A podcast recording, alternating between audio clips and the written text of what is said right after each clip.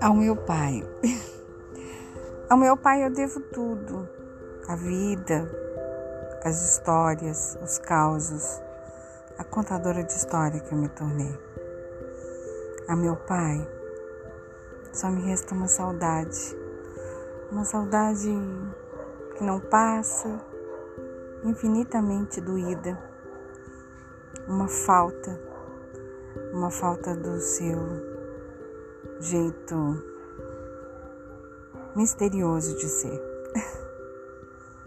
Meu pai era uma pessoa diferente, introspectivo e ao mesmo tempo brincalhão, contador de causos, de piadas.